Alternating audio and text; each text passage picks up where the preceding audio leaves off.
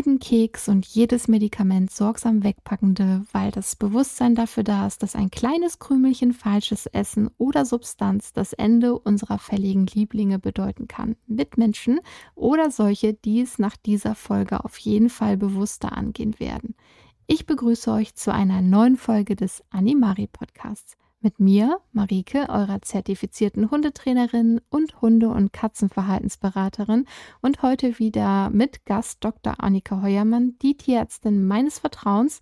Die ist diese Folge wieder dabei und wenn ihr mehr über sie erfahren wollt, müsst ihr Folge 7 hören. Da stelle ich sie ausführlich vor und wir sprechen über das Tiermedizinstudium und den Praxisalltag. Schnappt euch also ein Getränk eurer Wahl, legt euch entspannt hin oder tut, was immer ihr tut, wenn ihr Podcasts hört. Und wir tauchen ein in das Thema dieser Folge.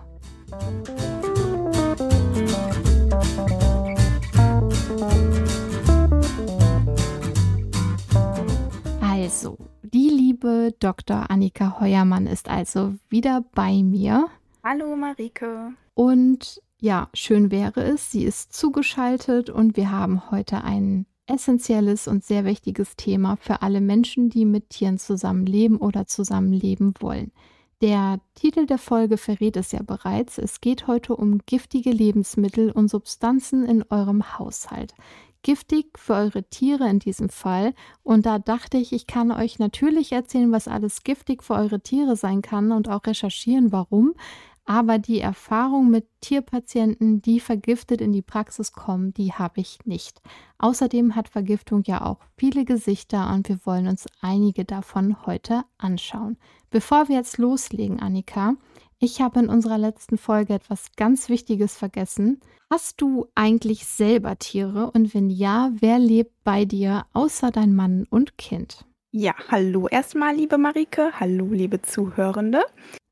Ja, habe ich. Ich habe drei Katzen, drei Katzenkinder, so nenne ich sie immer.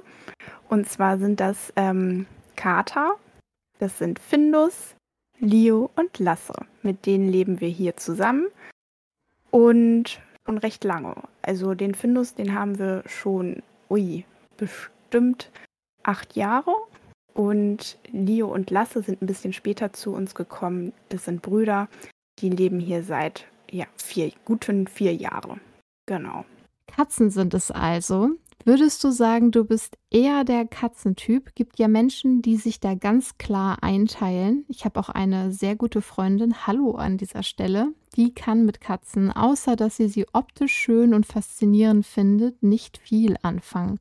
Gut, ich nehme an, Hunde wirst du auch mögen als Tierärztin, aber erzähl mal selbst, bevor ich das hier alles vorwegnehme. Ja, Marike. Ähm, ich würde mich schon als Katzentyp einstufen. Also ich liebe Katzen. Logischerweise, ich habe drei Katzen, aber Katzen ähm, sind schon so meine absoluten Lieblingstiere. Aber wie du auch schon sagst, Hunde habe ich auch total gern. Und ich hätte auch später bestimmt gerne mal einen Hund. Aktuell, in der aktuellen Situation und unserer Wohnungslage ist das halt einfach nicht möglich, auch zeitlich schwierig aber ich liebe Hunde auch. Aber wenn ich mich entscheiden müsste, dann würde ich tatsächlich die Katze wählen. Okay. Leute, wenn ihr Fragen habt an Annika, dann fragt gerne, ob jetzt zu ihrem Beruf oder auch im Zusammenhang mit was Persönlichem und ihrem Beruf. Ob sie es dann beantwortet, ist ja ihr überlassen. Fragt entweder, indem ihr mir eine Mail schreibt an podcast.animari.de oder ihr folgt mir auf Instagram. Da findet ihr mich unter animari-official. Genauso wie bei Facebook. Auch wenn ihr Themenvorschläge habt, wir gehen da gerne auf eure Fragen und Wünsche ein. Als ich über das gemeinsam beschlossene Thema hier nachgedacht habe, Annika, da habe ich mich gefragt, kommt das eigentlich häufig vor, dass Tierhalter, Tierhalterinnen mit ihren Tieren im Gepäck zu dir kommen und die Tiere Vergiftungserscheinungen haben? Zum Glück nicht so häufig wie vielleicht gedacht. Also viele Tiere werden mir auch vorgestellt, deren Besitzer halt große Sorgen haben, dass sich das Tier vergiftet haben könnte. Oft entpuppen sich diese Fälle allerdings als ja, harmlose Magen-Darm-Infekte, aber natürlich auch mal als ernsthafte Erkrankung, dessen Symptome halt der Besitzer als Vergiftung fehlinterpretiert hat. Aber wir haben schon immer mal wieder mit Vergiftungserscheinungen zu tun. Ja, doch, das würde ich schon sagen. Es kommt ähm, schon vor, doch. Na, das ist ja auf jeden Fall schon mal schön, dass äh, du nicht jeden Tag da todkranke, vergiftete Tiere hast, äh, die dir da wegsterben. Aber wenn du welche hast, wenn Patienten kommen, Kunden kommen mit ihren Tierpatienten, was würdest du sagen, sind die häufigsten Gründe bei dir jetzt in der Praxis für Vergiftungserscheinungen und Symptome? Also die häufigsten Vergiftungen, die mir bislang halt vorgestellt worden sind, sind bei Hunden Vergiftungen ganz klar mit Schokolade und äh, mit Rattengift. Aber ich hatte auch schon Fälle, bei denen der Hund, das war glaube ich ein Labrador, der hatte ähm, Kuchen gegessen, der ähm, gesüßt war mit Xylotol, also Birkenzucker auch genannt. Und ähm, generell ist es so, dass halt die Aufnahme giftiger Substanzen halt häufiger beim Hund vorkommen als bei der Katze. Kann man sich ja auch vorstellen. Ne? Katzen sind da oft misstrauischer gegenüber Unbekannten als Hunde und sind ja auch meist sehr festgefahren auf das eine Futter. Ähm, Zimmerpflanzen werden aber schon gerne mal auch von der Katze angeknabbert. Das hatte ich auch schon. Gerade Wohnungskatzen neigen dazu. Und das kann halt auch wirklich gefährlich werden, ne? wenn zum Beispiel so hochgiftige Pflanzen wie Lilien angeknabbert werden. Ja, kann ich mir sehr gut vorstellen, dass äh, Katzen das gerne tun. Wir schmeißen hier jetzt ja immer so Häppchen rein, was ist giftig und was nicht. Aber liebe Hörer, das kommt natürlich auch nochmal gleich gesondert. Als nächstes würde ich gerne von dir wissen, was bei einer Vergiftung eigentlich passiert und woran man sie erkennen kann. Ja, das hängt natürlich davon ab, welches Gift überhaupt aufgenommen wurde. Jedes Gift hat eine andere Wirkung auf den Körper bzw. im Körper, greift in verschiedene Mechanismen ein. Ähm, Rattengift ähm, hat zum Beispiel eine Wirkung auf die Blutgerinnung und zwar hemmt Rattengift die Blutgerinnung und das kann man sich ja vorstellen, dass es super gefährlich ist, weil man dann einfach nicht mehr aufhört zu bluten. Es kommt auch zu Einblutungen in zum Beispiel in die Schleimhäute. Der Hund verliert Blut über den Kot oder über den Urin. Und ähm, das kann halt schnell lebensbedrohlich werden oder ist lebensbedrohlich. Dann zum Beispiel, was ich vorhin schon nannte, ähm, der Hund, der halt vom Kuchen genascht hat mit dem Zuckeraustauschstoff, Birkenzucker oder Xylotol auf Schlau. Ähm, das führt bei Hund und Katze halt nach der Aufnahme zu einem starken Anstieg des Insulinspiegels. Und ähm, das führt dann natürlich zu einer starken Unterzuckerung und die kann wiederum zu Koma und auch im schlimmsten Fall zum Tod führen. Schokolade ist ja, wie gesagt, eine der häufigsten Vergiftungen bei Haustieren. Ähm, das enthält den Stoff Theobromin. Theobromin ist so ein bisschen koffeinähnlich und das kann halt bei Hund und Katze nur sehr langsam abgebaut werden. Bei uns Menschen recht schnell, aber bei Hund und Katze halt deutlich langsamer. Und es hat halt eine stark anregende Wirkung auf das Herz-Kreislauf und das Nervensystem und führt halt so zur Unruhe bis hin zu Krämpfen und auch hier bis zum Koma. Und das hängt halt ein bisschen davon ab, wie viel aufgenommen wurde. Ne? Wenn es halt wirklich nur eine kleine Menge ist, dann ähm, führt es nur so zu Magen-Darm-Symptomen wie Erbrechen und Durchfall hat der Hund jetzt schon mehr Schokolade aufgenommen, dann kann das halt auch zum Herzrhythmusstörung führen und im schlimmsten Fall auch hier zum Tod. Und besonders so Bitterschokolade enthält viel Theobromin oder so Kakao, purer Kakao halt auch. Vollmilchschokolade eher weniger. Ich hatte auch schon, da muss ich jetzt gerade an den Beagle denken, der hat halt komplett eine ganze Celebrations-Packung samt ja, Verpackung aufgefuttert und ähm, ja, der, die Besitzer haben zum Glück schnell gehandelt und ähm, ich konnte ihn halt noch dazu verleiten, dass er erbricht. Dazu auch später noch mehr. Und der hat wirklich die gesamte Packung wieder ausgespuckt. Und ähm, das war auch gut fürs Tier, ne? auch wenn es halt Vollmilch war, aber die Menge wäre wahrscheinlich halt auch gefährlich geworden.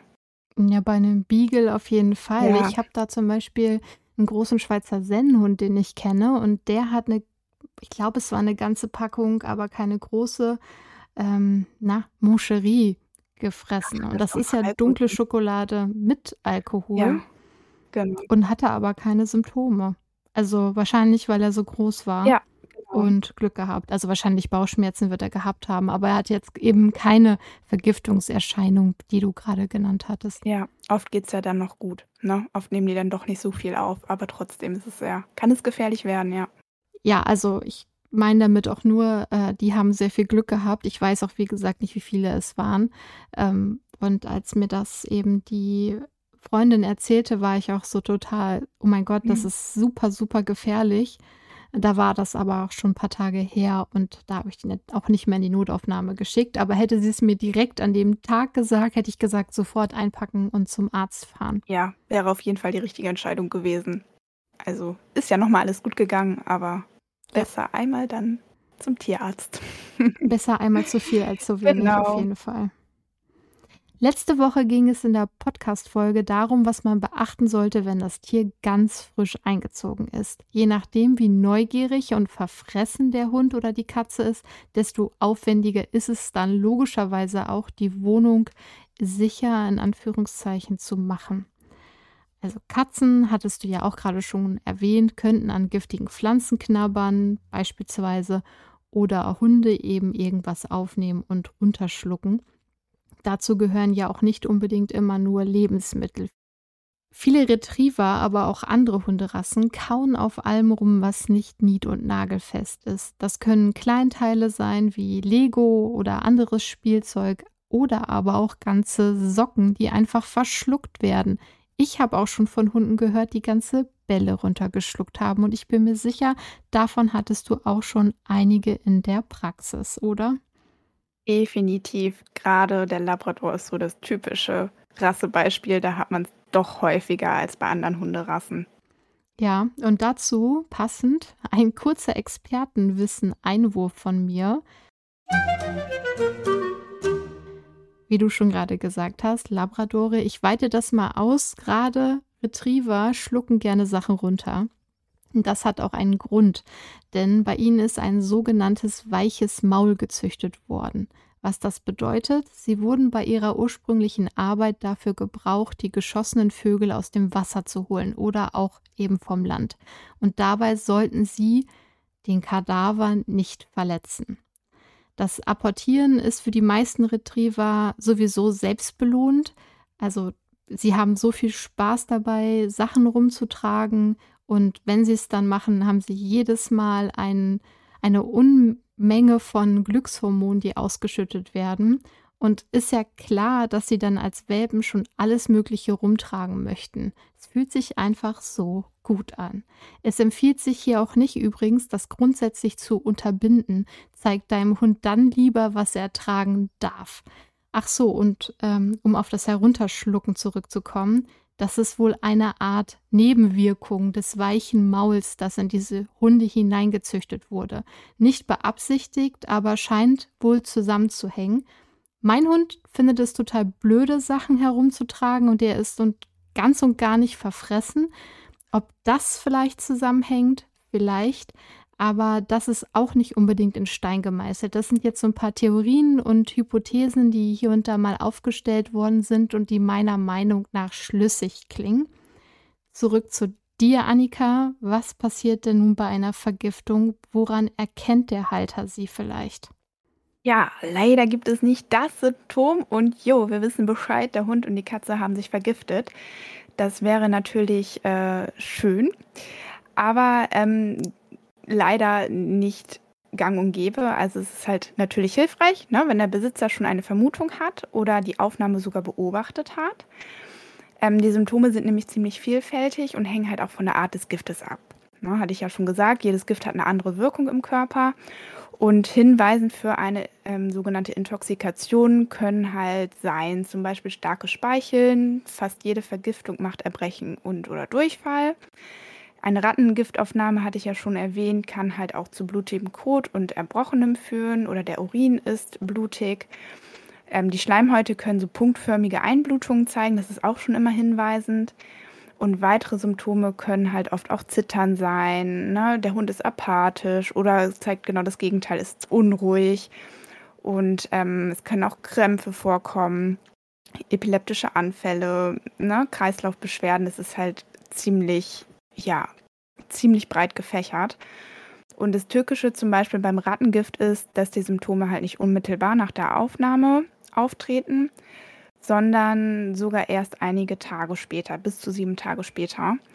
Und das ist vom Hersteller des Rattengifts natürlich so gewollt. Ne? Rattengift sind ja, äh, Ratten sind ja sehr, sehr schlaue Tierchen und die haben sogenannte Vorkoster.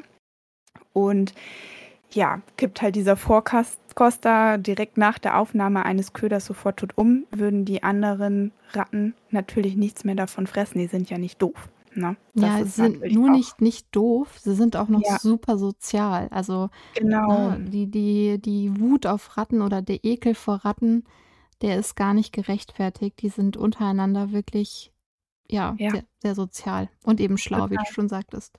Super schlau, ja. Okay, nun ist es passiert, das Tier hat etwas aufgenommen und ähm, der Besitzer ist sich nicht sicher. Was sollte nun ein Haustierbesitzer, Besitzerin tun, wenn er oder sie vermutet, dass sein Haustier, ihr Haustier etwas Giftiges gefressen hat? Ja, wie so oft, ne, kann auch hier schnelles Handeln eine Vergiftung mit all ihren gesundheitlichen Folgen verhindern und damit auch lebensrettend sein. Also beobachtet jetzt der Besitzer die Aufnahme von etwas Giftigen, ist es halt die beste Idee, sofort in die Tierarztpraxis zu fahren und dort vorstellig zu werden. Surprise. Ja, yeah, surprise. also hier haben wir das Wissen tatsächlich viele Leute nicht, haben wir halt die Möglichkeit, den Hund ähm, das giftige Material erbrechen zu lassen. Ne? Mhm. Mit einem bestimmten Medikament, das heißt Apomorphin. Ähm, das Mittel wird dann wie ja so eine Impfung einfach oder ein anderes Medikament unter die Haut gespritzt und nach wenigen Minuten, ja so nach fünf bis zehn Minuten meist, wird dem Hund halt speiübel und er entleert halt schön seinen gesamten Mageninhalt. Also bestenfalls mhm. ne, mit dem gesamten giftigen Material, was er aufgenommen hat. Und ähm, das ist natürlich für den Bautz eine unangenehme Erfahrung. Ne? Wir alle wissen, wie elendig sich man sich fühlt, wenn einem übel ist. Aber wenn dadurch halt eine mögliche Vergiftung verhindert werden kann, ist die Übelkeit halt das kleinere Übel. Und ähm, ich spritze halt dem Hund nach erfolgreichem Erbrechen halt immer ein Mittel, das die Übelkeit verschwinden lässt. Natürlich dauert das auch wieder einige Minuten, bis es wirkt. Also darum ist es auch sinnvoll, dass der Hund dann noch zur Beobachtung etwas in der Praxis verweilt, weil gerade die starke Übelkeit und das starke Erbrechen können halt schon dem einen oder anderen Hund ganz schön zusetzen und auf den Kreislauf schlagen. Ne? Und es hängt auch immer davon ab, ne, ob es ein altes Tier ist, ne, ob es vielleicht irgendwelche Vorerkrankungen hat. Da muss man ein bisschen drauf achten, ein bisschen vorsichtig sein. Ähm, als grobe Richtlinie kann man sagen, dass ein Erbrechen halt innerhalb der ersten zwei Stunden nach der Aufnahme sinnvoll ist. Da in der Regel so lange das aufgenommene Magen auf jeden Fall im bleibt. Aber klar, umso früher, desto besser. Und es macht auch immer Sinn, wenn es auch schon vier Stunden her ist, dass man es immer noch mal probiert mit dem Erbrechen.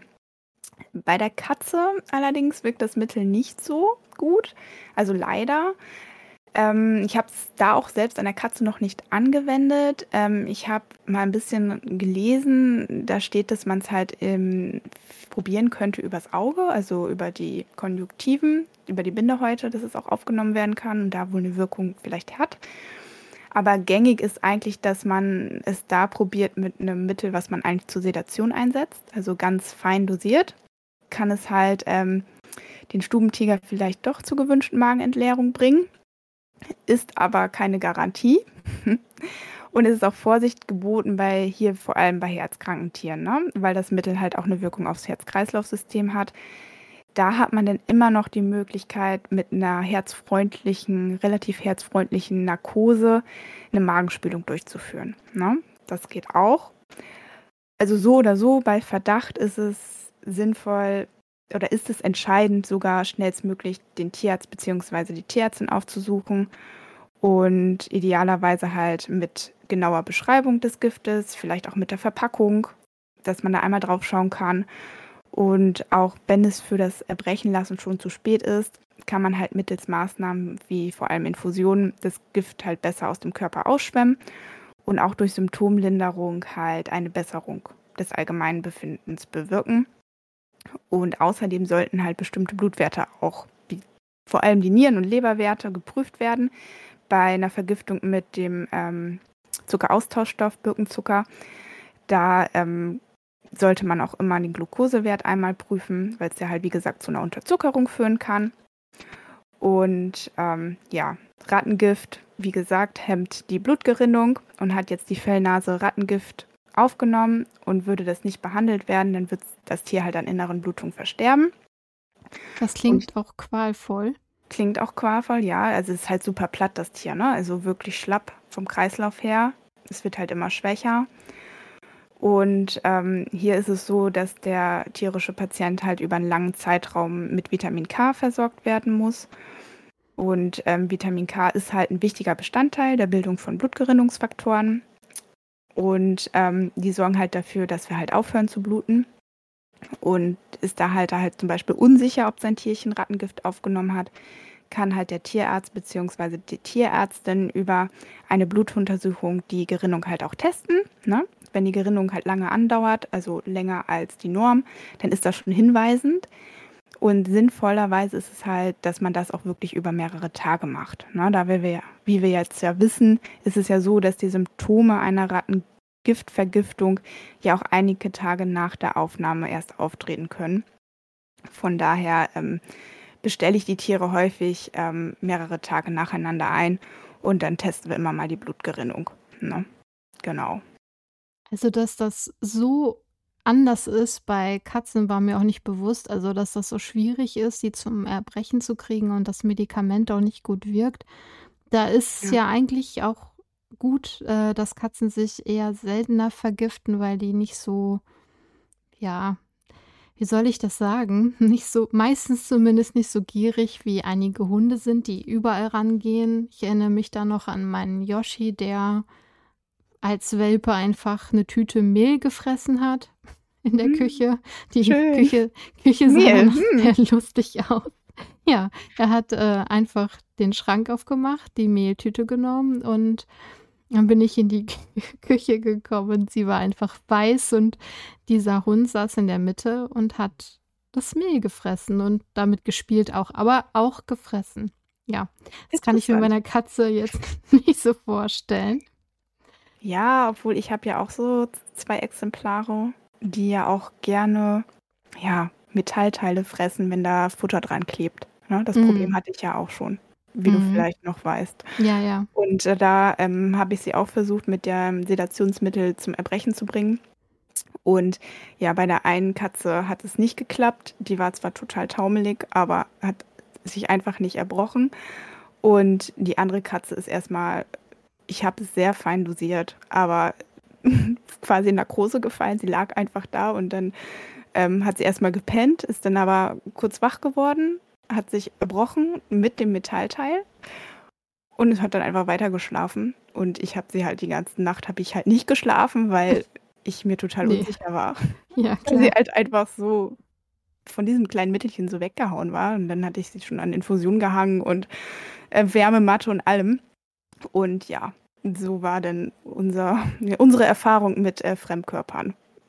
Aber das haben sie zum Glück abgelegt. Das war eher so zu Beginn, ne, wo sie noch recht klein waren. Mhm. Toi, toi, toi. Toi, toi, toi. Okay, also Katzen können also auch ganz viel Blödsinn anstellen. Das halten wir hier mal fest. Es ist auch irgendwie komisch, dass man äh, sie schwer zum Erbrechen kriegen kann, wo, wo, doch viele Katzen sich so gern erbrechen. Was heißt so gern? Aber eben ihre Wolle, die sie da runtergeleckt haben von ihrem Körper, hochwürgen. Ja. Aber wenn man sie drum bittet, dann nicht. Toll. Typisch Katze, würde ich sagen. Typisch Katze, ja. Meine Katze Eileen hat äh, super gerne Katzengras gefressen und äh, auch andere Pflanzen, aber wie du schon gesagt hast, Wohnungskatze, Lilien hatte ich nie.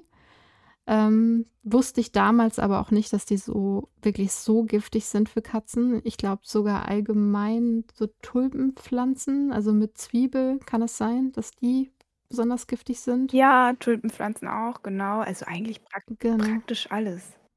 Also super viele Pflanzen sind halt einfach giftig. Also ich selbst oder wir haben jetzt hier gar keine Pflanzen mehr weil die auch einfach alles anknabbern. Hau außer mal ähm, einen Blumenstrauß, ne? Das schon, aber auch mhm. immer außer Reichweite, ne? Oder in einen Raum, wo sie halt ohne Aufsicht halt nicht rein dürfen. Ne? Das, ähm, ansonsten haben wir alle Pflanzen abgeschafft, weil die auch alles angeknabbert haben, ja. Gibt es keine Pflanzen, die doch, also Katzen okay sind? Stimmt, also ich glaube auch Margeriten sind okay, Katzenminze ist okay wie der Name schon sagt, da fahren die auch drauf ab. Aber Ja, wer, wer hat schon Margariten im Haus, ne? ja, eher selten. Also es gibt bestimmt Pflanzen, aber ich würde behaupten, dass fast die meisten halt nicht gut vertragen werden zumindest. Ne? Die sind nicht alle immer Mhm. ganz schlimm giftig, wie zum Beispiel jetzt der Weihnachtsstern. Der ähm, sollte halt eigentlich auch nicht gefressen werden. Der hat eine leicht giftige Wirkung. Die haben da meist nur so ein bisschen Mhm. Durchfall, Erbrechen. Kommt natürlich auch Mhm. hier wieder auf die Menge an, die sie aufnehmen. Die Dosis Mhm. macht das Gift. Ähm, aber Lilien, die sind halt schon krass. Ne? Die sind wirklich extrem giftig, weil schon kleine Mengen halt ähm, zum akuten Nierenversagen führen können und damit halt auch zum Tod. Also Lilien, Für Hunde auch? nee, für Hunde. Gott, da fragst du mich jetzt was, Marike. Ja, nee, ist okay. Wenn du Mhm. es nicht weißt, ist ist überhaupt nicht schlimm. Kann auch jeder selbst Ja. nachgoogeln. Fiel mir nur gerade ein, ich kenne auch keinen Hund, der jetzt Lilien essen würde. Also das wäre schon krass. Okay, das waren Lilien, Pflanzen. Gibt bestimmt da unter euch auch Katzenbesitzer und Besitzerinnen, die ganz unproblematisch mit Pflanzen sind. Das ist auch völlig in Ordnung. Ihr müsst jetzt nicht alle panisch eure Pflanzen wegschmeißen, um Gottes Willen. Also wir hatten auch Pflanzen und an viele ist Eileen überhaupt nicht gegangen.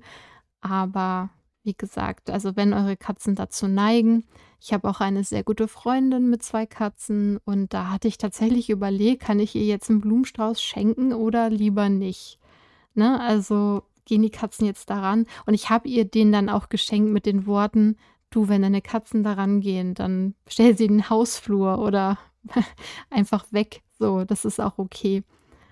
Ja, Genau, das waren nun die Pflanzen. Es gibt aber ja auch noch ganz viele Lebensmittel, ein paar hatten wir jetzt ja schon, die giftig sein können, obwohl sie uns als Menschen sehr gut schmecken.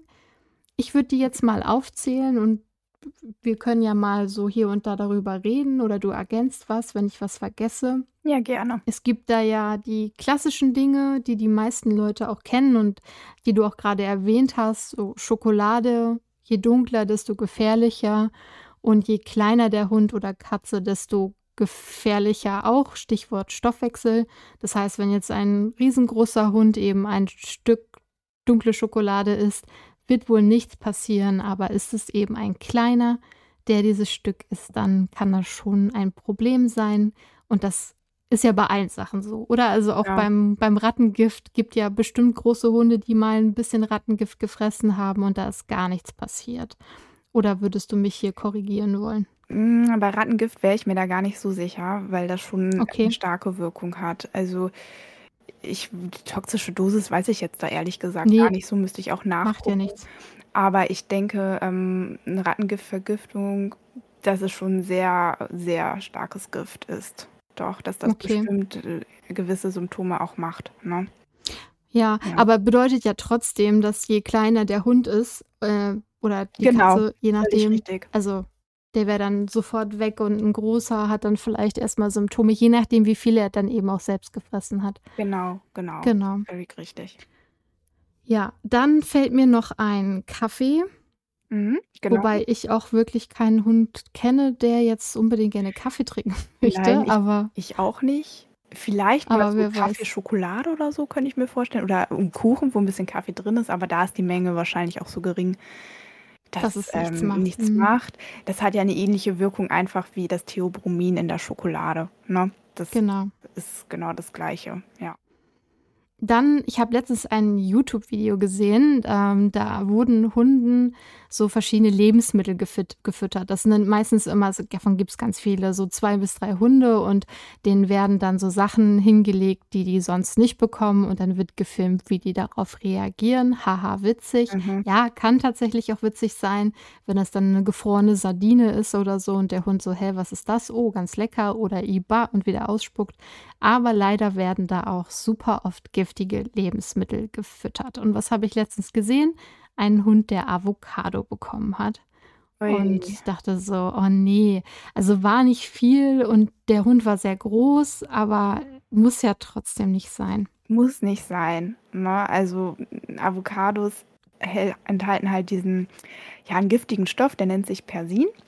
Und das ähm, kann in erster Linie halt auch zu Magen-Darm-Beschwerden führen, ne? das typische Durchfall, Erbrechen, aber halt auch zu Herzmuskelschäden. Also ich glaube, so ganz erforscht ist es noch nicht. Und es der Gehalt an Persin ist auch immer unterschiedlich in der Frucht. Also er ist vor allem in der Schale enthalten, kann aber auch in der Frucht selbst ähm, in hohen Konzentrationen vorkommen. Von daher muss man Mhm. da wirklich vorsichtig sein, auch gerade bei der Katze, weil die mögen ja gern so fettige Sachen. Und da muss ich auch hier mal, wir essen total gerne Avocado und mein Sohn halt auch. Und der schmeißt die halt gerne immer vom Hochstuhl runter, weil er das Mm, lustig findet, wenn die Mist. Katzen, vor allem unsere Katze Findus, der sitzt da immer schon wie so auf die, ja, wie so auf der Ein Lauer, Geier. wie so ein Geier, genau.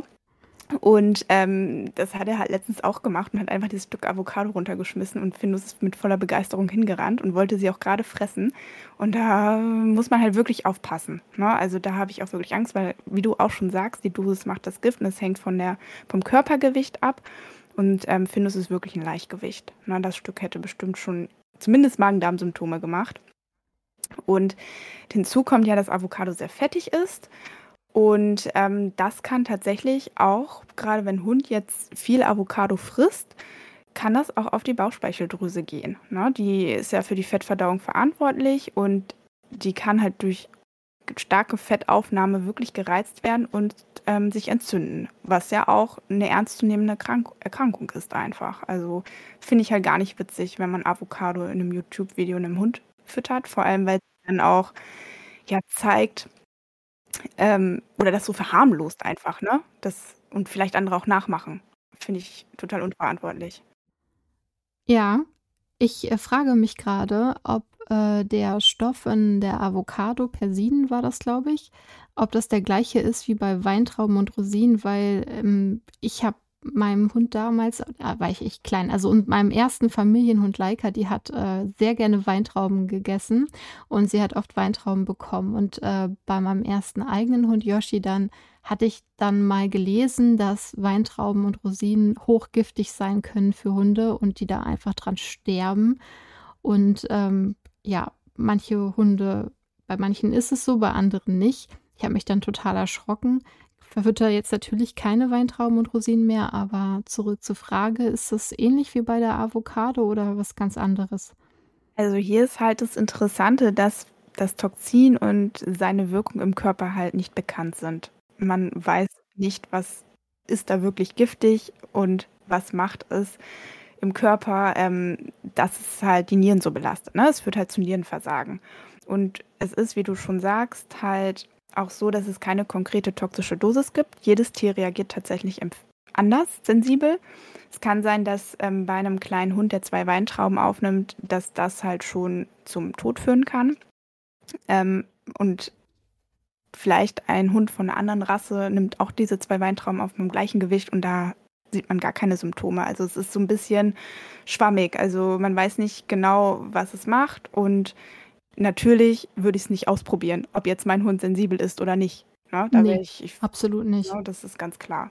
Sollte man wissen, sollte man als Hundehalter natürlich nicht verfüttern. Nee, und das wissen wirklich viele nicht. Ich Mhm, habe das schon weiß. oft gesehen, dass dann, weil man teilt ja auch hier und da mal ganz gerne. Ich gebe meinem Hund auch gerne im Sommer Wassermelone und das ist übrigens nicht giftig, Leute. Könnt ihr eurem Hund gerne geben Genau. zur Erfrischung, ein kleines Stückchen. Jetzt keine ganze natürlich. Ja, aber das ist schon echt krass. Vor allen Dingen, man denkt sich nichts dabei. Das meiste Obst ist für Hunde, ab jetzt gesehen, abgesehen vom Zucker jetzt, okay, dürfen sie essen, Ja. ne, kann man gut benutzen. Ein Stückchen Apfel irgendwie als Belohnung oder Gurke oder weiß was ich nicht. Und dann ist, sind Weintrauben so gefährlich. Ja. Apropos Dinge, die gesund für den Hund sind. Die meisten Nüsse sind für Hunde gesund und unproblematisch, auch je nach Dosis natürlich, sofern keine Allergie vorliegt, vorliegt natürlich. Aber da gibt es eine ganz gefährliche Nuss, nämlich die Macadamia-Nuss. Hast du dazu Informationen? Da ist es ähnlich wie bei den Weintrauben. Man Ah. weiß nicht, warum sind die giftig für Hunde. Was ist da für Okay. ein Wirkstoff, der so giftig ist? Weil ähm, Macadamia-Nüsse, so, es kann halt schon eine Nuss ausreichen, dass die halt zu Vergiftungssymptomen führen. So Ja, wie krass. ne, Erbrechen, Zittern, Ataxie, also so Koordinationsstörungen und Schwäche. Bei Katzen allerdings ist es anders. Da sind Macadamia-Nüsse eigentlich kaum giftig, werden vielleicht auch nicht gut vertragen und Mhm. ähm, sollte man auch nicht füttern wegen der ähm, Verschluckungsgefahr. Ne? Das die ja, Mhm. könnten ja auch von der Größe her zu einem Darmverschluss führen, also muss man halt aufpassen. Aber ähm, der Hund reagiert da super empfindlich. Aber was genau im Stoffwechsel bei ihm dazu führt, keine Ahnung. Weiß man nicht. Ja. Und das ist ja auch, also stell dir mal vor, du hast so einen Keks, das ist so ein Macadamia-Keks mit Rosinen und der liegt auf dem Tisch und haps, Ja, der Hund klaut schnell. sich den super schnell. Ja. Ja. Deswegen müsst ihr da wirklich aufpassen. Und wo wir dabei gerade sind, mal abgesehen, dass ihr euren Hunden sowieso keine Kekse oder Kuchen mit Zucker verfüttern solltet, hat aber ja einen anderen Grund. Der ist es, das ist ja nicht per se giftig. Aber das hast du jetzt ja auch schon ein paar Mal erwähnt und ich möchte das ganz doll nochmal erwähnen. Der Birkenzucker, Xylit oder Xylitol, wie du Mhm. sagtest, Mhm. das ist wirklich schlimm. Also es ist wirklich gefährlich, weil der ist in vielen Lebensmitteln drin und es ist nicht unbedingt deklariert, dass es giftig für Hunde und Katzen ist. Und das sind teilweise Kaugummis oder Bonbons, wo ja oft zuckerfrei drauf steht. Und wenn ihr dann so einen kleinen Räuber zu Hause habt, dann äh, das war's mit eurem Tier. Wirklich. Also ich will da jetzt gar keine Panikmache machen, aber da reichen ein ganz paar von diesen Dingern und ähm, adieu. Ja. Ja. Und es ist ja auch äh, gerade total in, ne, dieser Birkenzucker. Also Ja, der ja. wird ja überall, wenn man jetzt. Der wird äh, überall reingemacht. Und dann weißt du es vielleicht nicht. Du hast dir vielleicht ein Stück Kuchen gekauft so und sagst, okay, das let der letzte Haps. Vielleicht gibst du deinem Tier sogar das letzte Stück. Jetzt mal ganz abgesehen davon, dass das eh nicht gesund ist, aber ne, also kann ja durchaus passieren, dass man sagt, alles klar, hier hast du das letzte Stück. Und Ja. das war dann auch wirklich das letzte Stück. Ja. Das äh, finde ich, finde ich ganz furchtbar. Mal abgesehen davon, so dass es dann ja nicht deklariert ist, weil du hast es einfach in, in einem Laden gekauft und ja, das äh, könnte das Ende sein. Also das klingt jetzt alles so mega gruselig und äh, so, Ja. so oft passiert das dann ja nicht. Nein. Also ist ja nicht so, als wenn man jetzt jeden Tag in den Schlagzeilen lesen würde, dass da irgendwie ein Hund vergiftet ist oder eine Katze. Nee, man Aber kann ja zum Glück auch gut gegenregulieren schon, ne? Das, wenn man Ja, weiß, was ja, man genau. zu tun hat und man rechtzeitig zum Tierarzt fährt, kann man ja auch schon viel bewirken. Und das oft ja, geht es ja auch meistens dann gut aus. Ne? Das ist ja auch so. Und ähm, wie gesagt, es hängt von der Dosis ab, klar. Aber ich sehe das auch so, gerade so dieses Birkenzucker, das sollte schon deklariert sein. Ne? Da haben ja viele das auch schon zu Hause stehen, weil es ja gerade total in ist, das überall reinzuhauen, um halt sich zuckerfrei zu ernähren und wissen es halt einfach nicht. Ne? Und haben dann einen Labrador zu Hause und der bedient sich dann. Ne? Also den Fall hatte ich halt auch schon in der Praxis. Ne? Da hat die, ach echt. genau, da hat, glaube ich, die Tante das gut gemeint und hat einen zuckerfreien äh, Kuchen gebacken und der Labrador war dann halt kurz allein in der Küche und hat halt das halbe Blech aufgefuttert. Ne? Das ist Oh Gott. schon krass. Und äh, die Besitzer waren sich dem auch erstmal nicht bewusst. Die haben das dann nur irgendwie äh, mitbekommen und dann äh, erstmal gar nichts gemacht und dann irgendwie hatten sie schon ein komisches Gefühl und haben es nochmal gegoogelt und dann gesehen, ach du meine Güte, ist ja total giftig. Und dann äh, waren die halt auch ganz schnell bei mir, ne? Aber dem geht's auch gut, der hat es auch ne, gut äh, überstanden, aber auch nur, weil man halt schnell gegenreguliert hat, ne? Ganz klar. Und dann gibt es noch Knoblauch und Zwiebeln. Ja. Nicht wahr? Und man sagt ja so gerne, Knoblauch im Essen kann abschreckend gegen Zecken und gegen andere Parasiten sein. Mag auch alles sein, ist ein Thema für, für wann anders. Aber es ist auch ein Fakt, dass Knoblauch und Zwiebeln für Hunde und ich weiß nicht, ich glaube auch Katzen giftig ist. Ganz genau. Also es gibt ja auch so Knoblauchpillen, die jetzt ja vertrieben werden Ja. oder schon eine Weile vertrieben werden. Ja. Und ähm, klar, es ist so, wie jetzt schon mehrfach erwähnt, die Dosis macht das Gift. Es hängt also von der aufgenommenen Menge ab, ob das jetzt zu Vergiftungssymptomen führt oder nicht, also die Aufnahme. Ähm, meiner Meinung nach ist es aber völlig überflüssig und auch als sehr kritisch anzusehen, wenn nicht gar fahrlässig, halt diese Pillen seinem Liebling zu verabreichen. Also empfehle ich absolut gar nicht. Ähm, zum einen stellt es halt für mich eine Verharmlosung dar, eines potenziell sehr schädlichen Inhaltsstoffes für Hund und Katze.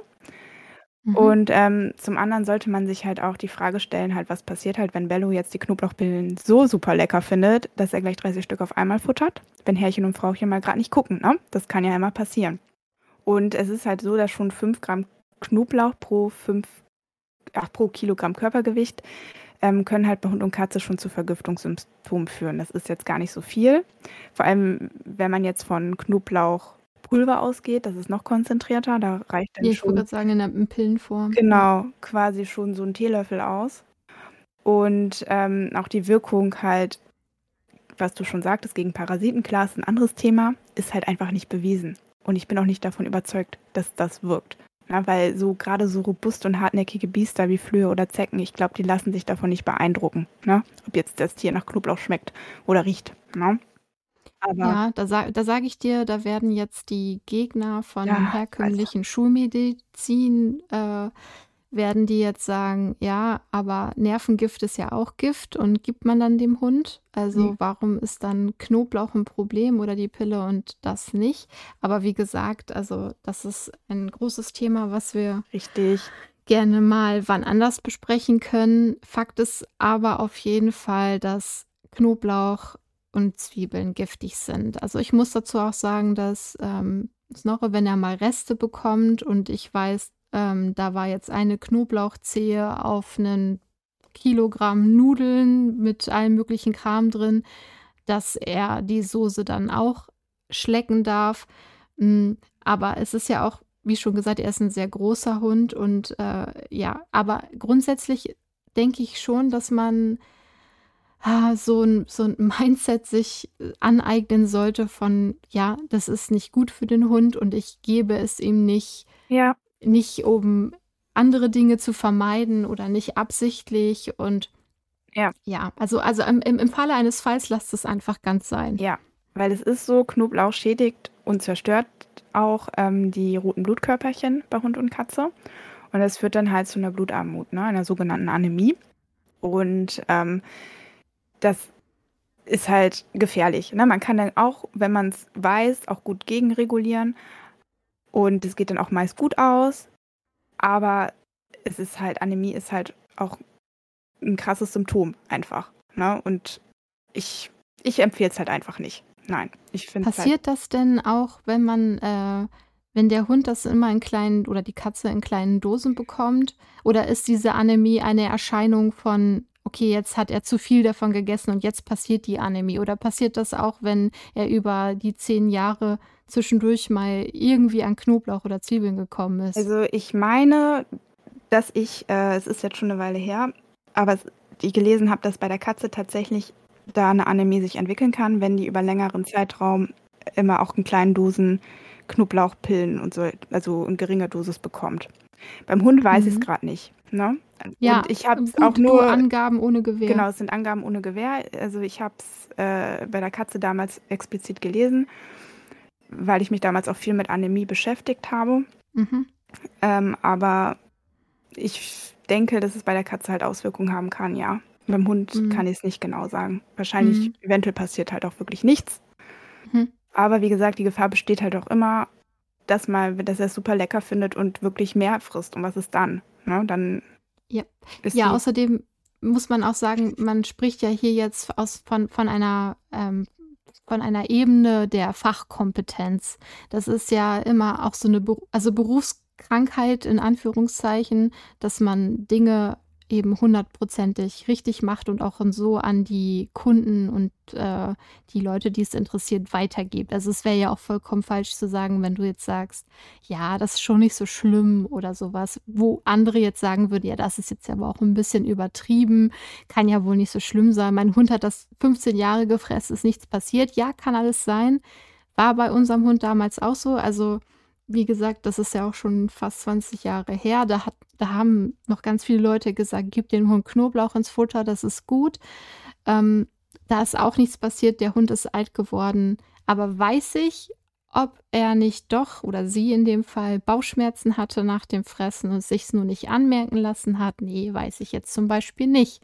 Ne? Also ob das so eine gute Idee sicher. war. Also deswegen, Es gibt ja auch Menschen, die rauchen 20, 30 Zigaretten am Tag und werden ja, 100. So, ne? genau. Obwohl es halt Ja, schädlich ist. Ist ja, halt, richtig. ne? Ja, genau. Und deswegen sprechen wir halt über, über immer über optimale Bedingungen, auch in den anderen Ja. Folgen ganz oft. Was, was ist das Optimalste? Und das Optimalste ist, ihr füttert kein Knoblauch und keine Zwiebeln und auch die anderen Dinge, die wir hier besprochen haben, nicht. Das sind alles Sachen, die sind schädlich. Richtig? Richtig. Hast du noch, äh, habe ich irgendwas vergessen bei den Lebensmitteln? Nein, ich wüsste jetzt nichts hinzuzufügen. Du hast Okay. alle genannt, Marike. Sehr schön. So, gut. Jetzt möchten viele Menschen ihren Tieren aber unbedingt etwas Gutes tun. Und da reicht es ganz oft nicht, einfach gutes Hundefutter zu kaufen, sondern sie möchten gerne irgendwas Leckeres für zwischendurch haben, irgendwas, worüber sich das Tier freut. Was sind denn da sichere und gesunde Alternativen, um die Ernährung von Hunden, Katzen zu bereichern, ohne ihnen zu schaden? Also, ich will auch noch mal sagen, wie du es jetzt auch gerade schon gesagt hast, ein hochwertiges Alleinfuttermittel, wenn das gefüttert wird, dann braucht man per se eigentlich keine Zusätze. Na, beim Barfen ist es natürlich was anderes. Da dürfen halt neben Fleisch halt zum Beispiel äh, ein gutes Öl oder Mineralfuttermischungen, die vor allem für ein gutes Calcium-Phosphor-Verhältnis ähm, sorgen, halt nicht fehlen. Das ist aber auch nochmal ein anderes Thema. Ja. Na, also da empfehle ich eh, ne, wenn, ich habe überhaupt nichts gegen Barfen. Ne, das ist ja häufig so, dass ähm, so das Vorurteil, ja, die Tierärzte finden Barfen alle doof. Das stimmt so nicht. Ne, wenn man es richtig macht, ist das auch eine tolle Art, sein Tier zu ernähren. Man Kann muss es es halt sein. nur wirklich richtig machen, wie immer. Ja, und der Hund muss es vertragen. Selbst Er wenn du es es richtig machst, vertragen. kann es sein, der Hund mag es nicht Genau. oder die Es Katze. hat halt auch Nachteile, ne, weil es ja, Ja. roh ist. Ne, das vertragen, vertragen halt wirklich nicht alle Tiere. Ne, aber das besprechen wir auch nochmal wann anders. Auf jeden Fall. Und ähm, ja, es ist so, bei gesundheitlichen Problemen kann man halt durchaus mal mit Zusätzen arbeiten. Zumindest mache ich das gerne. Wie Haut- und Fellproblemen oder auch bei Arthrose können halt hochwertige Öle eine positive Wirkung haben. Na, ebenso auch bei chronischer Niereninsuffizienz, das viele auch nicht wissen, weil halt ähm, einfach in diesen ungesättigten Fettsäuren, die führen halt, haben halt eine entzündungshemmende Wirkung. Ne? Und das Mhm. kann sich da halt positiv drauf auswirken. Und was ich auch immer sinnvoll finde, ist zum Beispiel bei einer Antibiotikumtherapie, also nicht nur bei einer Antibiotikumtherapie, sondern auch bei wiederkehrenden Durchfall ne, oder Magen-Darm-Infekten, auch Tiere, die unter Allergien leiden, ist es auch immer sinnvoll, ein Probiotikum dazu zu füttern, um halt eine gesunde Darmflora zu stabilisieren. Ja, und wenn man jetzt so überlegt, ähm, oder was auch vielleicht wichtig zu wissen ist, was viele nicht wissen, ist, ähm, dass Katzen halt extrem empfindlich auf einen Wirkstoff reagieren, der in einigen Flohmitteln für den Hund zugelassen ist und auch in zum Beispiel Ameisenbekämpfungsmitteln enthalten ist. Ne? Das ist jetzt so ein Schwenk einfach, das hat jetzt nichts speziell mit der Ernährung zu tun, aber so im Haushalt ne, oder wenn die Katze zusammen mit einem Hund lebt, dass man da halt wirklich aufpasst. Es ist nicht in allen ähm, Antiparasitika für den Hund enthalten. Ne? Da muss man mal explizit drauf gucken. Oft, wenn man mal drauf schaut, sieht man auch eine durchgestrichene Katze, ne? dass es halt wirklich nicht für Katzen geeignet ist. Ähm, aber es kann natürlich auch sein, dass der Hund, der bekommt es aufgetragen und die Katze putzt ihn halt dann intensiv ne? und nimmt es dadurch auf. Mhm. Na, das kann halt wirklich auch zu Vergiftungssymptomen führen.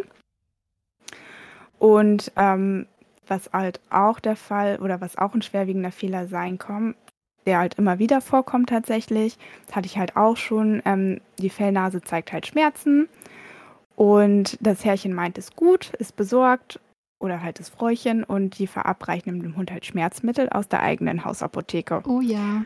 Erst Na, letztens einen Fall gehabt, gerade wo du es sagst. Da hat mir nämlich eine Freundin erzählt, dass äh, der Hund ihrer Freundin in der Klinik war eine Woche, weil ähm, sie ihm Ibuprofen gegeben Ja. hat. Aber Klassisch, tatsächlich, gut, ja. ich kann das nicht verifizieren. Sie hatte wohl bei irgendeinem Arzt angerufen und äh, der hatte gesagt, also der Hund hatte sich erbrochen und hatte wohl Schmerzen. Ich, wie gesagt, keine Ahnung, ob das stimmt. Und er hatte gesagt, ähm, dass sie ihm auch ruhig was aus der Hausapotheke geben kann. Und es gibt ja wohl auch Medikamente, die sind für Mensch und Hund.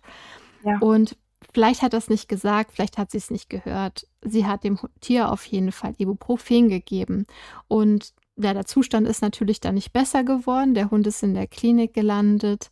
Und ähm, dann haben die auch sofort gefragt, haben sofort nach Ibuprofen gefragt und dann ja. Und dann war es ja auch schon klar. Und dann hat Mhm. sie eben auch äh, also Dialyse, glaube ich, gekriegt. Kann das sein? Ja, kann Ja. sein. Also, das Ibuprofen ist stark nierenschädigend. Genau, ja, Ja. dann hat der Hund eine Dialyse bekommen und dann haben sie aber rausgefunden, warum der Hund sich überhaupt am Anfang vor dem Ibuprofen erbrochen hatte. Und zwar hat dieser Hund auch, glaube ich, ein Retriever-Mix, eine, ähm, Leberwursttube so zum Drücken, äh, Okay. komplett verschluckt. Komplett mit Komplett Verpackung. mit Ah Verpackung. ja.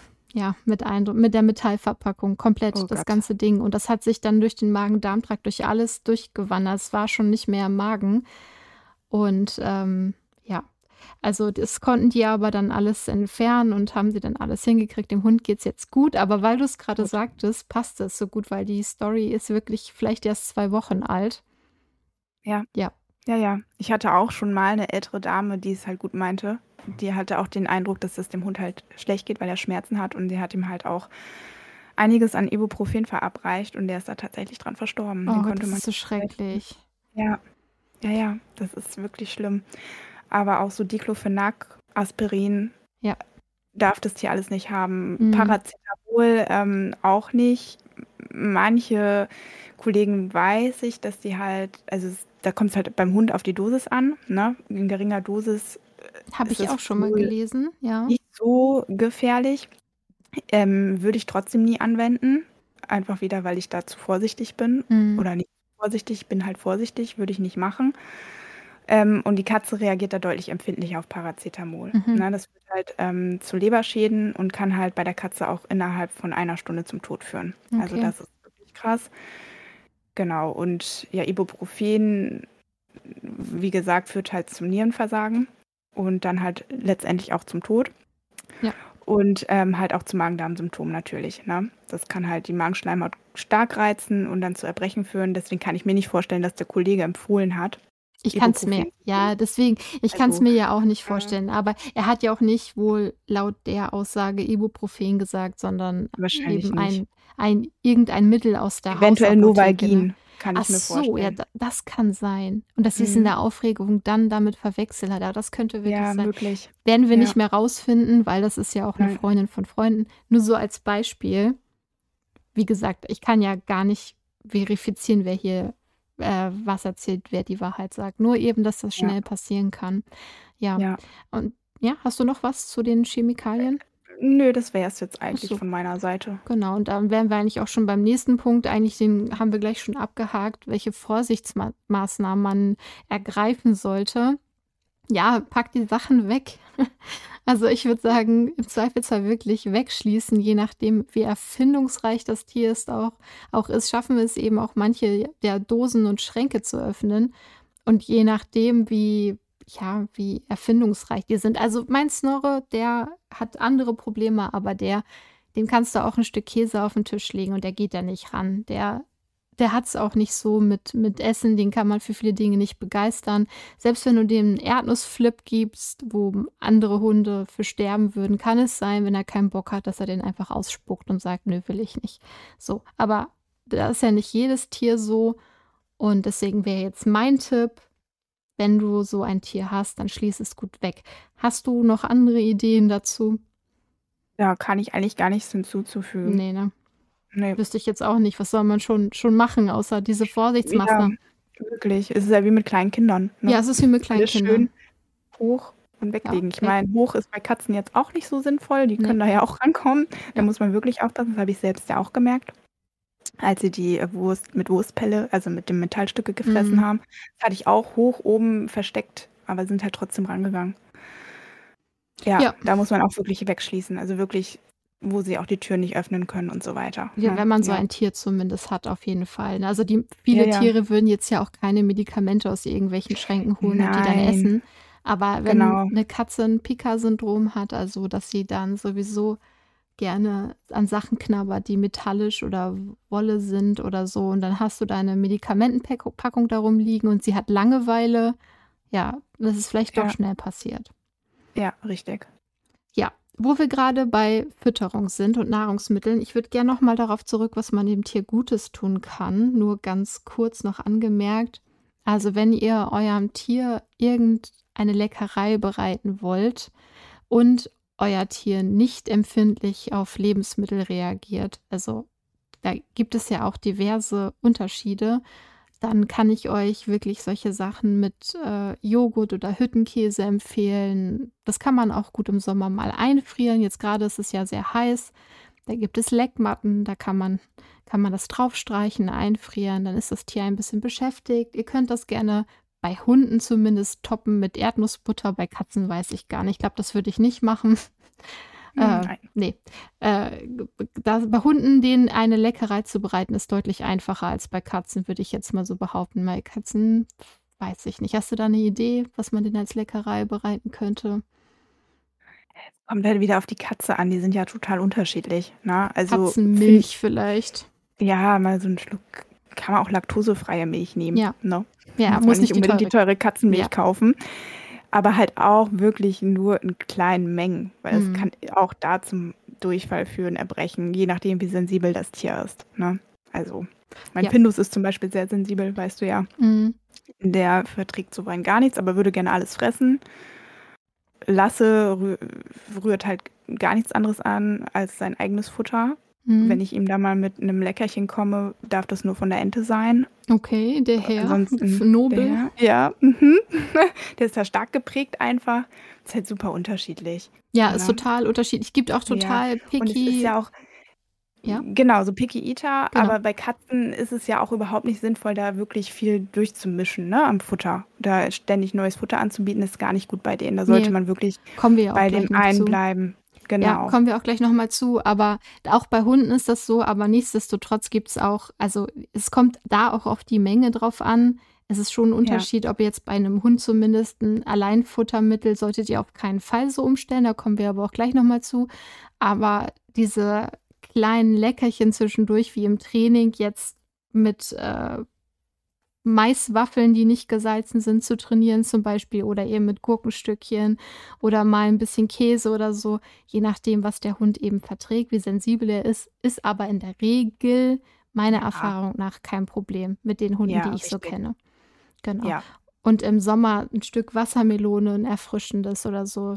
Super, freuen Kein sich die Problem. Hunde drüber. Aber deiner Katze äh, einen Gefallen zu tun, das ist schon ein bisschen schwieriger auf jeden Fall. Wie ist denn das? Ist ja auch eher so, so ein, Entschuldigung, dass ja, ich jetzt nee, so, alles gut.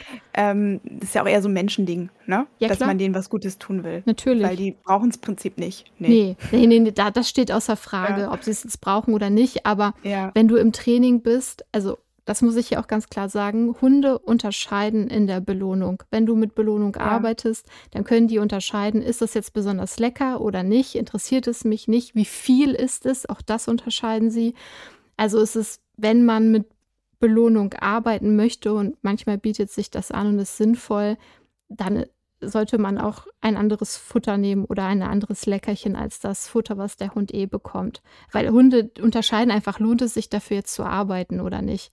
Jetzt ja. mal. Aber klar, aus dem Gesundheitsaspekt natürlich brauchen, wenn sie ein gutes Futter haben, tun sie es nicht. Da bin ich ganz bei dir.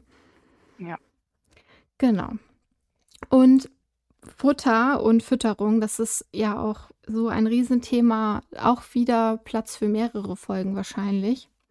Aber weil wir auch gerade schon dabei waren und weil ich das auch in den letzten beiden Folgen angesprochen habe, warum ist es denn so wichtig, das Futter, das das Tier bekommen hat, also zum Beispiel beim Züchter, Züchterin oder im Tierheim, erstmal weiter zu füttern? Warum kann man nicht direkt umstellen und das Futter füttern, was man sich selbst ausgesucht hat? Ja, wie gesagt, ich habe es ja angeschnitten in den letzten Folgen, aber vielleicht sagst du einfach noch mal ausführlicher was dazu. Sehr gerne. Also das gilt natürlich nicht nur, wenn jetzt ein neues Familienmitglied bei einem einzieht. Ne? Das gilt ein Lebens ja, ein, ein Leben, Leben lang. lang. Ja, klar. Genau.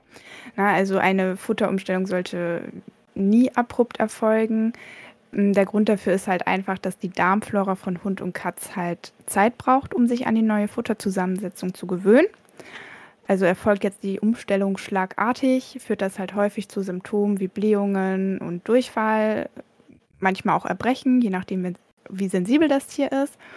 Und um das halt zu vermeiden, ist es sinnvoll, das neue Futter halt in kleinen Schritten, peu à peu, über einen Zeitraum, ja, ich sage immer von mindestens vier Tagen, bei sensiblen Hunden und Katzen auch gerne über 10 bis 14 Tage halt einzuführen. Mhm. Ne? Also zum Beispiel, dass man an Tag 1 macht man nur ein Fünftel vom neuen Futter und an Tag 2 dann zwei Fünftel und so weiter und so fort. Und ab Tag 5 gibt es das dann halt erst komplett neu. Und ähm, schon, da ist natürlich eine Umstellung über zehn Tage auch wirklich. Ne? Und ähm, ja, natürlich ist es halt auch total unterschiedlich, wie sensibel die Fellnase halt auf eine Umstellung reagiert. Manche zeigen halt null Veränderungen, auch in ihrer Kotkonsistenz alles gleich, ne, können alles querbeet fressen und haben gar keine Symptome und andere reagieren halt schon gefühlt beim Anblick vom unbekannten Futter mit Durchfall und vielleicht mhm. sogar Erbrechen. Ne? Das ist halt wirklich super speziell und individuell. Also wichtig ist halt zu wissen generell, dass halt trotz einer schonenden Futterumstellung halt die Kotkonsistenz sich meist halt erstmal verändert, meist etwas breiiger ist. Das ist ganz normal. Und ähm, es ist auch möglich, dass gerade zu Beginn ähm, die Fellnase eventuell häufiger Kot absetzt. Es dauert so in der Regel meist drei bis vier Wochen, bis sich die Darmflora tatsächlich halt an das neue Futter gewöhnt hat. Und dann pendelt sich das auch wieder ein. Ne? Aber man will natürlich jetzt keine starken, schlimmen Symptome, dass es dem Tier schlecht geht, weil es halt Bauchschweh hat ne? oder jetzt wirklich starken Durchfall. Deswegen sollte man es halt langsam umstellen. Ne? Der Darmflora einfach die Chance geben, sich daran zu gewöhnen. Ja, die Chance geben, sich zu gewöhnen, das passt auf so viele Dinge irgendwie. Also nicht nur auf den Darm und das Futter, sondern einfach äh, Geduld haben und nicht alles immer so schnell, schnell. Das äh, ist ein weiser Rat allgemein, würde ich mal sagen. Und äh, ja, ihr lieben Hörer und auch liebe Annika, das war unsere Folge mit dir, unserer Tierärztin und Expertin für Haustiere. Wir haben uns heute mit einer wichtigen Frage beschäftigt. Was ist giftig für unsere geliebten Haustiere und wie können wir handeln, wenn sich unser Tier vergiftet hat? Und du hast uns mit deinem fundierten Wissen und deiner langjährigen Erfahrung einen umfassenden Einblick in dieses Thema gegeben. Wir haben dadurch gelernt, dass es viele alltägliche Substanzen gibt, die für Haustiere giftig sein können, wie bestimmte Lebensmittel, Pflanzen, Reinigungsmittel, Medikamente. Ich bedanke mich ganz doll bei dir. Es hat wieder richtig Spaß gemacht und ich finde es einfach bereichernd, mit einem Menschen über diese Dinge zu sprechen, der da einfach eine ganz andere Expertise hat, auch mit einem anderen Blick drauf guckt. Super wertvoll. Danke, dass du dir die Zeit genommen hast. Sehr gerne, liebe Marike. Mir hat es auch wieder super viel Spaß gemacht und ich freue mich schon auf die kommenden Podcasts mit dir. Ja, auf jeden Fall. Und wenn ihr mehr von Annika hören wollt, dann seid so gut und gebt dem Podcast ein Herz, ein Stern, eine Bewertung. Folgt dem Podcast in eurem Streamingdienst und aktiviert das Glöckchen, wenn es eins gibt. Und wenn ihr eine Beratung und Hilfe braucht, schaut auf animari.de vorbei. Ihr könnt ein Beratungsgespräch bei mir buchen, bei dem wir telefonieren oder eine längere Begleitung buchen, bei der ich dir für mehrere Wochen zur Seite stehe mit Rat, Tat, Videos, Herz und Geduld, fast rund um die Uhr, außer Sonn- und Feiertags. Naja, und schlafen muss ich ja auch hin und wieder. Abgesehen davon hast du sofort den Austausch, dann wann du ihn brauchst und solange du mich sozusagen gebucht hast.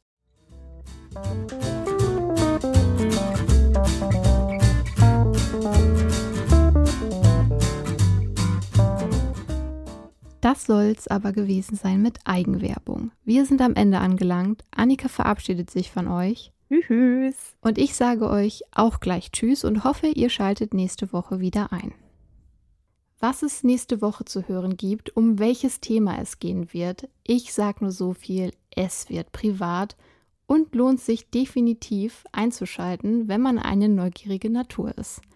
Und mit diesen kryptischen Worten sind wir bei unserer Verabschiedung und den Wünschen für euch gelandet.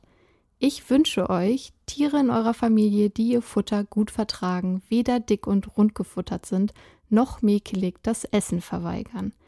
Ich wünsche euch außerdem, dass ihr niemals Begegnung mit einem Giftköder machen werdet und wenn doch, dass die Geschichte gut ausgeht und ihr denjenigen, der diesen Giftköder ausgelegt hat, am Schlawittchen packen könnt. Außerdem wünsche ich euch natürlich super leckeres Menschenzeugs zu essen, gesund, ausgewogen, aber eben auch Dinge, die etwas mehr Spaß machen. Doch denkt daran, das gleiche wie für eure Tiere gilt auch für euch.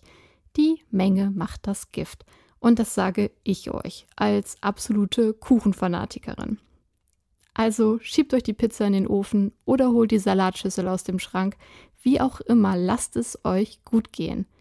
Und somit sage ich, wow, ciao und miau, bleibt doch wie immer zusammen mit mir perfectly awesome.